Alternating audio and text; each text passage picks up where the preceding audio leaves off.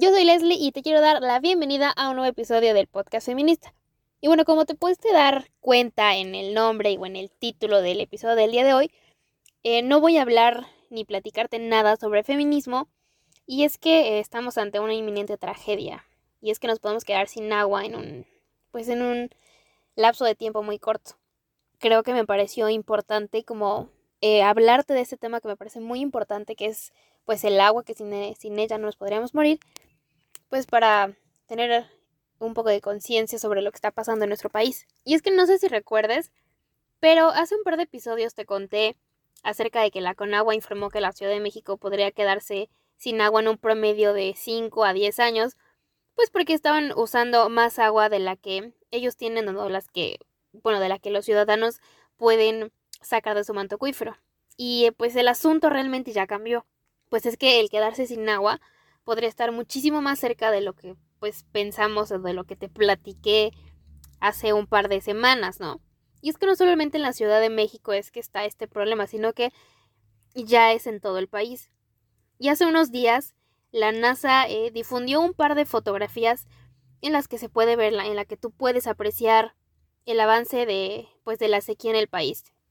Estaban dos fotografías de la misma presa obviamente del año de 2020 a comparación con la de 2021, pues obviamente se ve eh, muchísimo el cómo ha disminuido la parte de donde está el agua. Entonces es algo muy preocupante porque digo, hace un par de semanas yo te platicaba de que esto, este tema estábamos hablando de 10 años, ¿no? Y ahora puede estar muchísimo más cerca por, pues, por el tema de que no, no se está tomando las medidas necesarias ni de parte de los gobiernos ni de parte de nosotros como como personas para poder cuidar el agua. En el informe de la NASA, pues que venía con todas las fotografías, decían que el 15 de abril de 2021 casi el 85% de la población mexicana está o podría enfrentar condiciones de sequía. Y el, el Landsat 8, que ese es el nombre del satélite que fue enviado pues al espacio para tomar estas fotografías, también mostró que muchas de las presas del territorio mexicano cuentan con niveles eh, bajísimos de agua. Y es que, eh, pues bueno, está la fotografía y también en el informe dice que México cuenta con 120 presas y que la mitad de esas, o sea, 60 de estas presas están por debajo del 25% de la capacidad que normalmente tenían o de la capacidad que tenían hace dos años. Y debido a esta baja capacidad de agua, eh, pues autoridades de diferentes estados como Guadalajara, como Sonora, como Monterrey, como Guanajuato, Veracruz, la Ciudad de México, Yucatán y aquí en Puebla han reducido el flujo de agua desde los embalses que hacen que pues lleve todo el agua a, las colonias y esto ha generado que en algunas comunidades de estos ocho estados que te acabo de decir se hayan quedado o podrían quedarse sin agua potable en un lapso de una semana, en un lapso de dos semanas, incluso hasta dentro de un mes podrían quedarse sin agua. Y según datos del Sistema Meteorológico Nacional que sacó la semana pasada, por ahí del 3-4 de mayo, em, señala que el país ha pasado recientemente de una sequía severa a una sequía extrema, lo que podría eh, generar daños en algunos cultivos eh, de maíz blanco, de jitomate y de cebolla, que estos normalmente son los productos que se exportan o que son de los más exportados a nivel internacional. Bueno, imagínate que está esto, ¿no?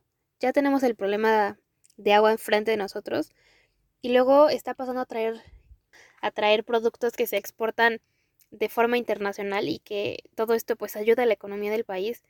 No solamente estamos hablando también del quedarnos sin agua, también, sino también le estamos dando en la torre a la economía.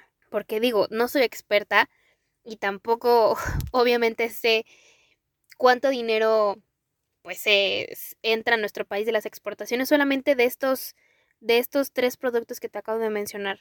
Entonces, digo, son eh, cantidades de dinero que realmente digo, no conozco, no te puedo decir algo exactamente pues de eso del dinero, vaya, ¿no?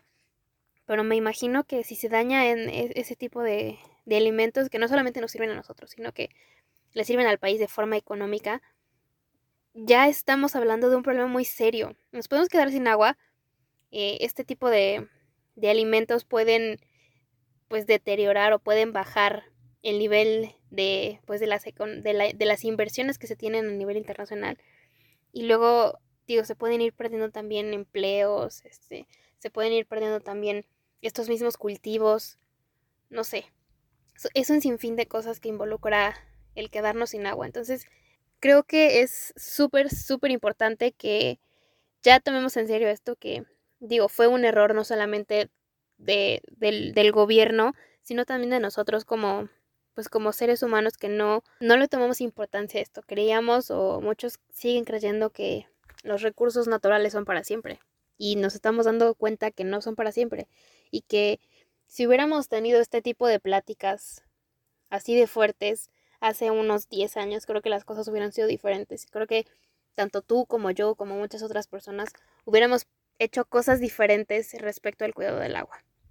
Y pues en este tema tan triste de pues desde la pérdida de agua, quiero también hablarte de una noticia que leí en la mañana que me pareció pues muy triste. Y es que la lluvia de, de ayer, del 12 de mayo, dejó inundaciones súper preocupantes en la Ciudad de México. Y esto, bueno, pues gracias también a la, a la pésima gestión hídrica que se tiene en la ciudad. Y como pues anteriormente te platiqué que pues el sistema que tienen de agua en la Ciudad de México pues no es muy eficiente, ¿no? Porque pues como ya no tienen suficiente agua pues se están robando el agua de otros lados.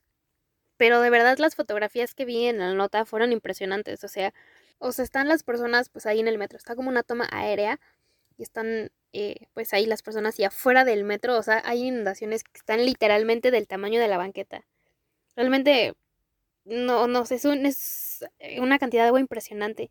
Incluso también en la misma nota que te cuento, vi un video de cómo eh, unos policías, incluso bomberos, estaban ayudando a pasar a la gente que estaba eh, pues en ese vagón del metro a la banqueta, ¿no? Entonces estaban como ayudando a los niños, a las señoras, como a las viejitas a poder pasar, porque el agua era impresionante, o sea, estaba el policía parado, digo, si lo ponemos en un promedio, no sé, el policía mide unos 70, unos 75, ponle tú, y el agua le llegaba a la cintura.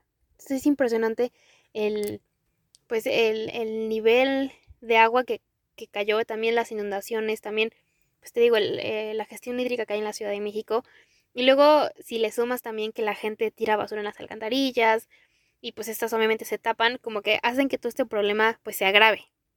Y bueno, hablando de esta misma, esta misma problemática que es la Ciudad de México, en 2011 se creó un megatúnel en la Ciudad de México que eh, saca toda el agua que queda como restante de la lluvia, pues a lo mejor de las pocas inundaciones que se hacían en la Ciudad de México. Y toda esta, eh, esta agua que sobra pues se la lleva hasta Hidalgo. ¿No? Entonces, pues, a, las, autoridades de la Ciudad de México les estorba el agua. Bueno, hacemos un túnel para que toda esa agua se vaya a Hidalgo y aquí no nos estorbe, ¿no? Y este tunelcito le costó al gobierno. ¿Cuánto crees? Bueno, te digo, le costó 34 mil millones de pesos. Nada más por construir un túnel que lleve agua desde la Ciudad de México hasta Hidalgo como para deshacerse de ella, ¿no?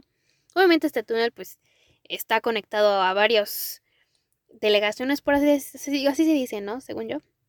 Ay, pero imagínate, imagínate eso. Y como bien lo decía la nota, si esta exorbitante cantidad de dinero se hubiera invertido para darle mantenimiento al sistema Cochamala, que te digo, es este sistema hidráulico en el que conecta el agua que sale de esta, pues este sistema a la Ciudad de México, que lleva agua a Puebla, que lleva agua a Oaxaca, o sea, que lleva como el agua, bueno, no que lleva, sino que conecta eh, esta agua para que lleve a esos, estos estados. Si se le hubiera metido esta exorbitante cantidad, pues, de dinero mm, para el mantenimiento de ese sistema hidráulico, pues creo que hubiéramos evitado o se hubieran evitado muchísimas cosas, ¿no?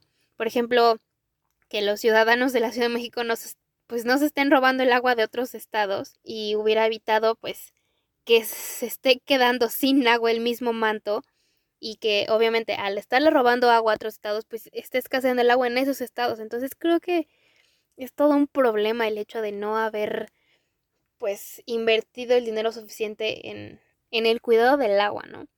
Incluso esta misma agua que, que quedaba de la, de la lluvia, que eran las inundaciones, porque digo, eh, no solamente te digo es el tema del gobierno, sino que la gente tira mucha basura, creo que esta agua que se quedaba ahí lo hubieran podido utilizar para alimentar los mantos acuíferos. Obviamente diseñar un sistema de filtración de agua para obviamente quitar todo el exceso de pues de mugre, el exceso de basura, el exceso como de tierra que trae esta agua consigo. Pues si hubieran hecho algo así, eh, pudieran alimentar los mantos acuíferos o el mismo, al mismo sistema em, hídrico del sistema Cutzamala, si hubieran hecho esto, pues creo que el problema de, del agua hubiera, no hubiera sido tan grave en este punto de nuestras vidas, ¿no? Y como dicen, el no existe. Y realmente estamos frente a una crisis de agua bastante grande, bastante preocupante. Y me pareció importante platicarte sobre esto porque, digo, yo sé que has visto este tipo de noticias en Facebook, en la televisión, pues en redes básicamente, ¿no?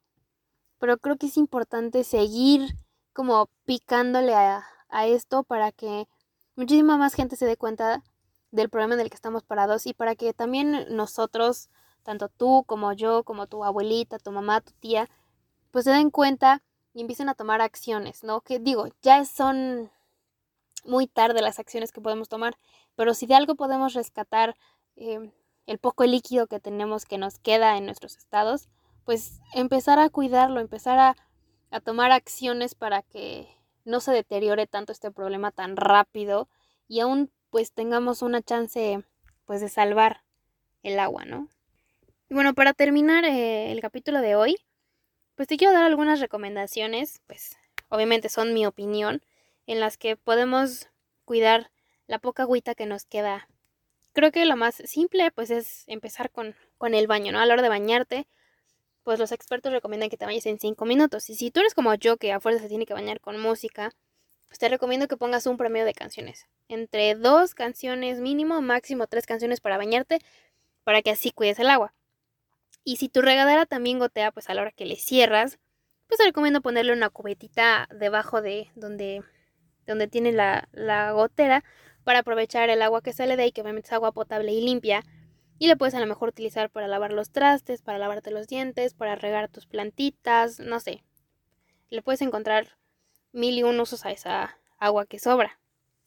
También eh, creo que enjabonar la mayor cantidad de trastes sucios que tienes, pues así como muchos, a lo mejor eh, no sé, primero las tazas, los, los, cubiertos, los platos, ya que tienes una buena cantidad, ya enjuagas todo para pues, para pues aprovechar el agua que te queda, ¿no? También si llueve, creo que sería una buena idea poner a lo mejor cubetas o algún tambo de esos grandes como azules y aprovechar el agua de la lluvia, a lo mejor para lavar el carro, te digo, para lavar las plantas, incluso para lavar la cochera o puedes también bañar a tu perrito, a tu, a tu bendición, a tu mascota, lo que quieras. Esa agua te puede servir para eso. Y también una recomendación súper importante que leí estos últimos días es tratar de no comprar agua embotellada ni refrescos embotellados de estas empresas transnacionales como Coca-Cola, Pepsi, todas esas, pues porque estas empresas utilizan o sacan el agua de los manantiales y de los mantos acuíferos y pues obviamente se están robando la poca agua que nos queda. Entonces, creo que estas son mis recomendaciones em, que en este punto te puedo dar. Y digo, si tú tienes alguna otra, si algo me faltó, si en algo me equivoqué, eh, pues digo, ahí está el, Instagram del podcast, que es arroba el podcast feminista, para que ahí vayas y me escribas si tienes alguna recomendación, si quieres este, darme algún consejo, algún otro consejo para cuidar el agua, no sé, ya sabes que ahí te voy a estar leyendo y para que pues sigamos en esta plática. Y bueno, esto ha sido todo por el episodio del día de hoy. Te recuerdo que cuides el agua, por favor, y que pues compartas este, este episodio con tus amigos o con quien tú quieras, vaya, ¿no? Para que todos estemos en el mismo, en la misma onda, para que ya tomemos ahora sí, demasiado tarde, ¿no? Pero para que tomemos ya cartas en el asunto sobre este tema del agua, que es súper importante. Así que bueno, te quiero dar las gracias por estar aquí una semana más conmigo. Recuerda que si vas a salir, no olvides llevarte tu cubrebocas, llevarte gel antibacterial, llevarte sanitizante y lávate tus manitas cada que puedas, por favor, ¿ok? Te mando un beso y un abrazo súper fuerte, obviamente con sana distancia. ¡Adiós!